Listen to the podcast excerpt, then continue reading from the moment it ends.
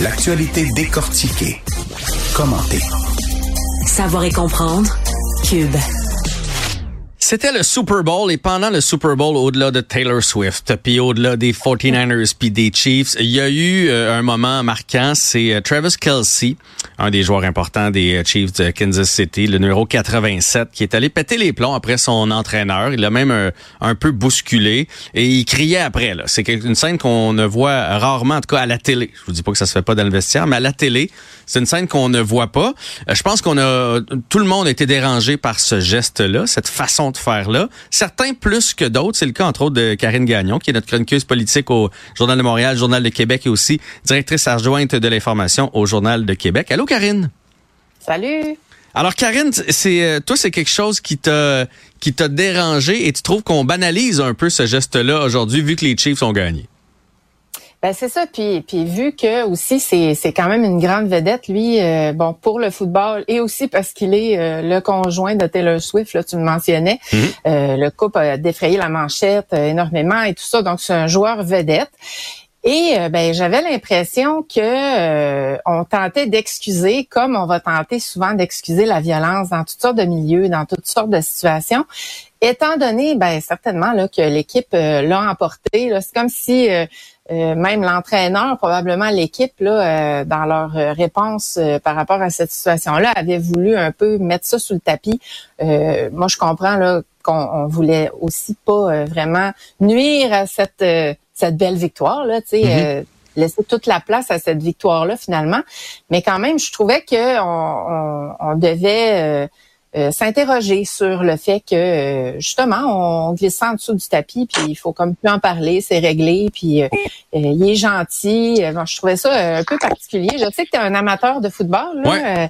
Euh, plus que moi, sans doute, euh, mais euh, mais c'est ça. Je, je, demandais à des gens autour de moi là, qui écoutent beaucoup ça, puis ils me disaient qu'effectivement, on voyait ça rarement, et surtout pas dans une finale de Super Bowl. En fait, c'est ça. On voit ça rarement. Ça arrive de temps en temps. On le voit surtout entre coéquipiers. C'est rare quelqu'un avec son entraîneur, mhm. surtout un entraîneur titré comme comme Andy Reid. Comme Reid, Mais là, je pense que c'est la vitrine du Super Bowl qui a tout changé. Et on va se le dire au Super Bowl, il y a plein de monde qui l'écoute. Des fans de football et plein d'autres mondes qui sont pas habitués euh, à, ça, donc ça, ça paraît encore plus mal.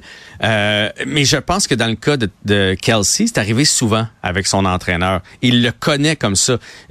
là, c'est ce qu'on a vu sur le terrain. Je suis certain que dans la demi, là, parce que ça allait pas bien pour les Chiefs, là, ça a dû se parler dans le blanc des yeux, dans le vestiaire, mm. euh, pas à peu près. Fait fait que pour eux, je, pense sincèrement, je pense pas qu'il voulait le balayer.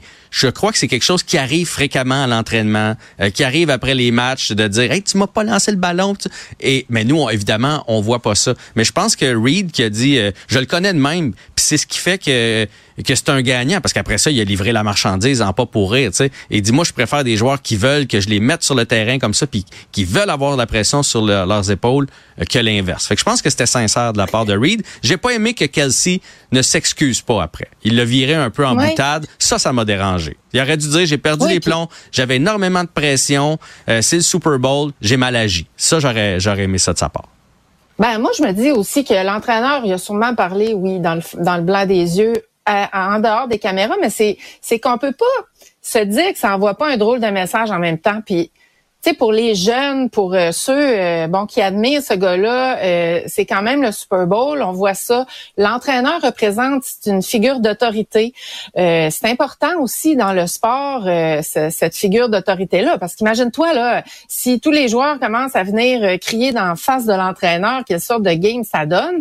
Aussi, l'entraîneur, tu disais, c'est un entraîneur d'expérience, donc qui a déjà vécu aussi des Super Bowls. Alors ça l'a pas déstabilisé apparemment là mais ça aurait pu, euh, tu sais, il y a même un joueur qui vient chercher un petit coéquipier pour l'enlever de là pendant qu'il mhm. crie d'en face de l'entraîneur. C'est je, je pense que même si c'est une habitude, je pense pas que c'est une bonne manière ah, ben de faire. Puis si tu veux être sur le terrain, ben il y a d'autres façons que de venir, tu sais, euh, quasiment cracher dans la face de, de ton entraîneur, puis de, de, crier de même, puis de le bousculer aussi. Tu sais, c'est un homme de 65 ans. Il y a ça aussi, moi, qui m'a interpellé. C'est plus ça qui m'a dérangé. Moi, c'est le contact, le contact physique m'a agressé plus que le fait ben, qu'il C'est l'ensemble hein, de ce qu'on voit, l'ensemble des gestes. C'est qu'il bouscule, il perd presque pied.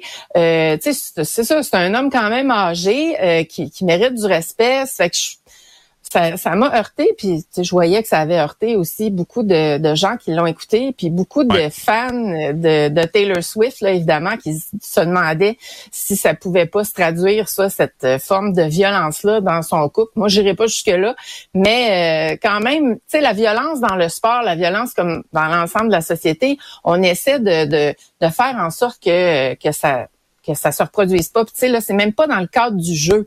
C'est tu sais c'est dans les interactions entre un joueur et son entraîneur. Alors, je trouve que il y a matière à réflexion là, par rapport à tout ça, puis par rapport à l'exemple que ça que ça donne. Puis comme tu le disais, le fait qu'il s'est pas excusé, le fait que l'entraîneur semblait vouloir trouver des, des, des excuses, euh, c'est ça qu'on fait souvent quand on veut banaliser des gestes de violence ou d'agressivité. Puis, euh, ben, si tout le monde en parle, c'est que ça sort quand même de l'ordinaire ce qu'il a fait. Ah oui, oui, ça c'est sûr. qu'il y a un peu la, grosse tête, tu sais, parce que euh, on en parle beaucoup avec son couple, avec le fait qu'il y a du talent et tout, mais ça excuse pas, à mon avis, là, ce genre de geste-là. Je pense, je sais pas si c'est tant la grosse tête que toute la pression que ça lui a mis, parce qu'il y en a plusieurs qui ont parlé du fait que son couple euh, était une distraction pour les Chiefs. Et là, lui, à ce moment-là, là, il y avait une attrapée, une verge. Fait que là, il devait se dire, je vais passer pour un raté. L'équipe allait mal. Et là, on dirait que le presto a sauté. Est-ce qu'il a sauté de la bonne façon? On est tous d'accord que non. ouais. Karine, Karine euh, mais merci de ton point de vue là-dessus. Euh, c'est le fun d'échanger sur quand on a différents points de vue. Donc, Karine Gagnon, que vous connaissez bien du Journal de Montréal et du Journal de Québec. Bonne journée. Bonne journée, merci. Merci à vous tous d'avoir euh, été là. On se reprend bientôt. Sophie va être de retour au micro demain euh, pour un nouvel épisode.